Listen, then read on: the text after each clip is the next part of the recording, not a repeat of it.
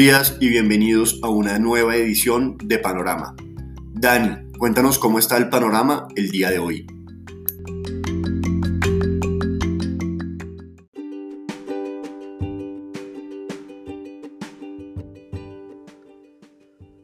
Hola Nico, el panorama del día de hoy eh, sigue siendo indeciso como tal los mercados muestran un comportamiento bastante lateral donde la noticia del día es la propuesta del presidente de Estados Unidos, Joe Biden, de incrementar los impuestos sobre las ganancias de capital del 20% al 39,6% para la clase alta, es decir, para las personas que reciban ganancias de más de un millón de dólares, lo cual provocó desvalorizaciones en los mercados en la jornada anterior y como tal no hay claridad en cuándo eso se llevaría a cabo. Diferentes analistas mencionan que de dentro del mes de mayo y junio, mientras que Morgan Stanley menciona que se llevaría a cabo hasta el 2022.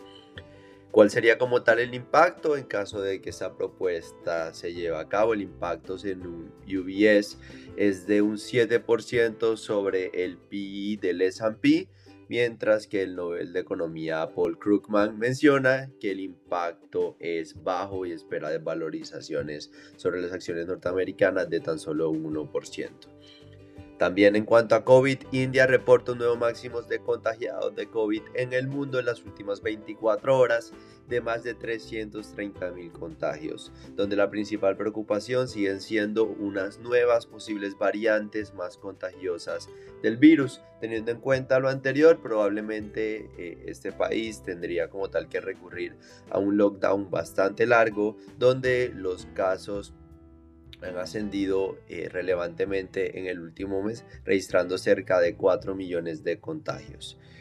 Eh, a su vez, teniendo en cuenta esa nueva variante, acorde a un laboratorio eh, en Texas llamado AM habla acerca de una nueva posible variante de COVID, el cual le puso el nombre de BV1, la cual sería como tal resistente a anticuerpos y sería más severa para los jóvenes. Y eso también en la medida de que lleguen a ver estas posibles nuevas variantes y sean más contagiosas, hay que posiblemente estar eh, eh, analizando de que pueda haber algo de nuevos impactos en cuanto a nuevas variantes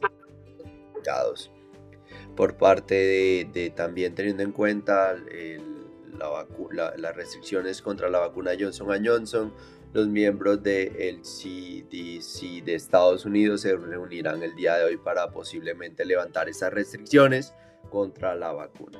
En cuanto a los datos de empleo de Estados Unidos que hablamos en el podcast de ayer, muestran que posiblemente el mercado laboral esté entrando en un posible recalentamiento, donde eh, las personas ya no ven como tal bastante atractivo el hecho de recibir esos subsidios de desempleo por parte del gobierno.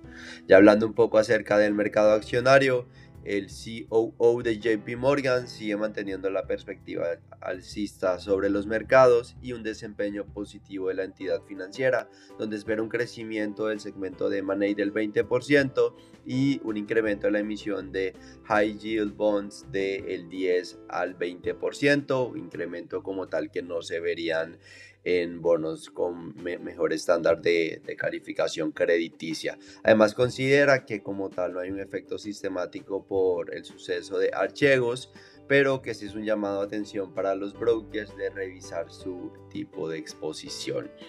También la acción de Intel cae más del 2% en el premercado ante resultados inferiores a los registrados en el 2020 a pesar de esta nueva apuesta de, una importante producción de nuevos microchips. En cuanto al día de hoy, los futuros muestran eh, leves ganancias, algo de, recuperación, al tan solo lo que es los futuros del S&P se valorizan cerca del 0.1%, donde el mercado también está a la espera de los datos del PMI manufacturero, datos de ventas de vivienda, así como los comentarios de, de Christine Lagarde y Yellen en un evento de Bloomberg. También por otra parte, Credit Suisse capitalizará 2 billones de dólares para fortalecer su estructura de capital luego desde el impacto de Archegos, donde también el Banco Central de Japón volvió a advertir acerca de los posibles efectos por este suceso. Ya hablando un poco acerca del el mercado de materias primas, las cotizaciones del petróleo muestran un comportamiento flat, donde el WTI cotiza en 61,4 dólares. Y el Brent está cotizando actualmente a niveles cercanos a los 65,25 dólares. Las principales eh, noticias en cuanto al mercado petrolero es que el ministro de Egipto anunció un incremento del combustible octano para los próximos tres meses y la importante petrolera rusa Novatek espera una financiación externa de diferentes países como lo que es China, eh, Japón y diferentes países de la zona euro de 11 billones de dólares para finales de junio para financiar esos proyectos relevantes de Arctic, eh, proyectos de gas natural licuado principalmente. Ya hablando un poco acerca del mercado de divisas, el dólar pierde un poco de valor en la jornada tanto con las divisas desarrolladas como en algunos LATAM, donde el DXY vuelve a acercarse a buscar mínimos de cercanos a los 90,85 dólares, mientras que las divisas LATAM siguen sin tendencia, pero podrían probar la resistencia de los 43,65 dólares. En resumen, podemos ver un mercado accionario ligeramente con ganancias, valorizaciones en los futuros de S&P tan solo del 0.1%, mercado petrolero completamente eh, flat y también el mercado de renta fija con un comportamiento también algo estable, donde los tesoros eh, se estarían en la jornada valorizando ligeramente cerca de el 0.3% y cotizando a 1.53% los tesoros de 10 años. Y bueno, los dejamos con Nico, Marcela y Daniela para hablar un poco acerca del panorama del mercado colombiano.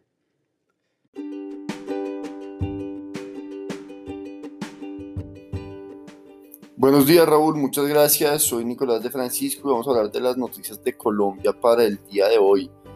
Eh, primero, comenzamos con la alerta en Bogotá sobre la posible llegada de las UCIs al 90% de su capacidad, lo que podría desencadenar mayores medidas de restricción a las actualmente impuestas en la ciudad. Esto afectando la reactivación económica y dejando ver que estamos en el tercer pico de la pandemia donde hay que tener un alto cuidado para proteger la vida de los ciudadanos.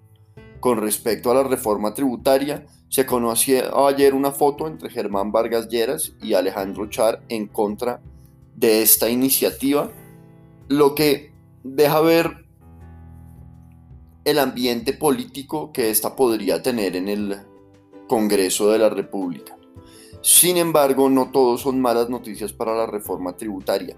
Ayer ya se sortearon los, en la Comisión Tercera de Senado los tres ponentes que serán los encargados de debatir esta iniciativa.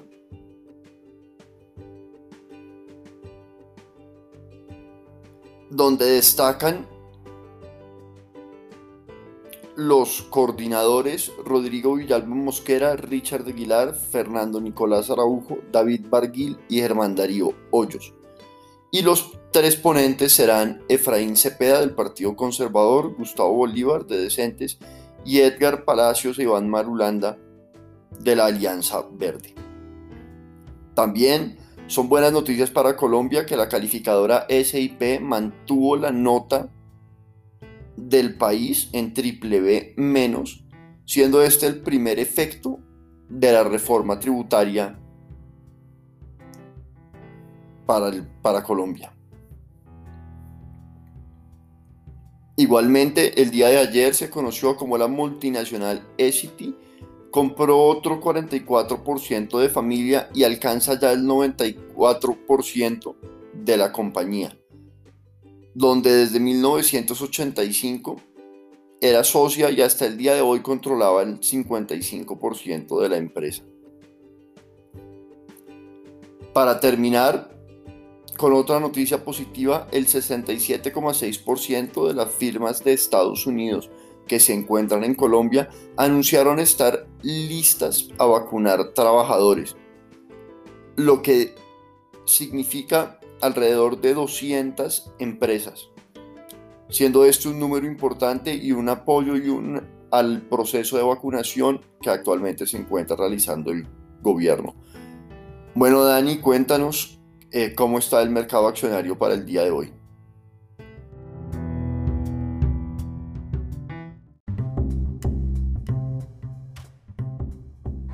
Buenos días. En el mercado de renta variable se negociaron el día de ayer 77 mil millones de pesos, donde la especie más transada fue preferencial Bancolombia con 23 mil millones de pesos. El Colcap retrocedió por debajo de los 1.300 puntos con una caída del 0,7%, acumulando una caída del 9,8% en lo corrido del año, continuando como uno de los índices más rezagados en la región. El siguiente nivel de soporte es en 1.285 puntos. El día de ayer la especie especie que más se valorizó fue preferencial aval con 0.44% y la especie que presentó mayores caídas fue con concreto con una desvalorización de 4,21% siguiendo el mismo comportamiento de la jornada previa. El día de hoy monitorearemos si la ruptura de este nivel de los 1300 puntos lleva a profundizar las pérdidas o logra mantenerse dentro de este canal lateral que es de los últimos meses. Desde el punto de vista técnico, la acción de Corfi colombiana se ha mantenido en un canal lateral cerca a los niveles máximos históricos. El siguiente nivel a buscar es el máximo en 32.900 pesos. El potencial de valorización empieza a verse limitado en la especie. El precio objetivo de mercado es de 33.400 pesos. No obstante, el atractivo dividendo empezaría a generar un mayor apetito por esta acción. Recordamos el pago del dividendo de estas acciones que son uno de los más atractivos del mercado. E, es el próximo 18 de mayo. Sin embargo, los accionistas tienen hasta el 30 de abril para pronunciarse si quieren recibir ese pago de dividendo en acciones. Nuestra recomendación, dado que el precio de referencia sobre el cual se distribuye el dividendo es el mismo tanto para acciones ordinarias y preferenciales, que es un precio de 31.400 pesos, en el caso de las acciones ordinarias, el precio de mercado actual está por encima de este precio. Es favorable recibir el dividendo en acciones. En el caso de las acciones preferenciales, el precio de mercado actual, que es de 26.800, está por debajo del precio de referencia, por lo cual estaré recibiendo acciones más caras que lo que se está negociando en el mercado actualmente, por lo que es favorable recibir el dividendo en efectivo. Y finalizamos con la acción de Nutresa, la acción sigue en tendencia bajista que se confirmó desde los primeros días de abril cuando se confirmó la ruptura a la baja del nivel en 23.300 pesos. El siguiente soporte lo encontramos en los 22.000 pesos. La especie está muy descontada frente a sus fundamentales, pero al igual que el comportamiento de las demás compañías del grupo empresarial antioqueño, son las que se encuentran más impactadas en lo corrido de este año.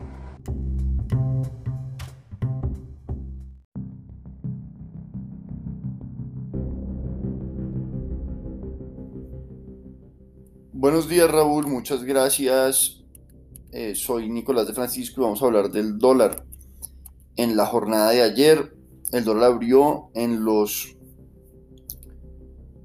3.602 pesos y durante la jornada tuvo una tendencia levemente alcista con movimiento lateral.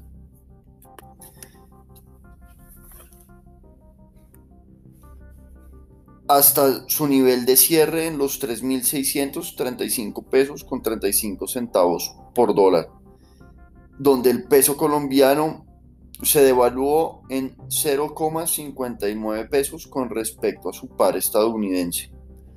La jornada estuvo marcada por la caída mínimos de 13 semanas en las solicitudes de beneficios por desempleo en los Estados Unidos y las declaraciones del presidente Joe Biden sobre la posibilidad de incrementar los impuestos al capital para financiar los programas sociales, lo que permitió que el dólar a nivel global avanzara y las tasas de los tesoros nuevamente registraran una caída en, su, en sus niveles. para el día de hoy esperamos soportes entre los 3.620 y 3.610 pesos y resistencias entre los 3.650 y 3.660 pesos. Los dejo con Marcela para los temas de renta fija.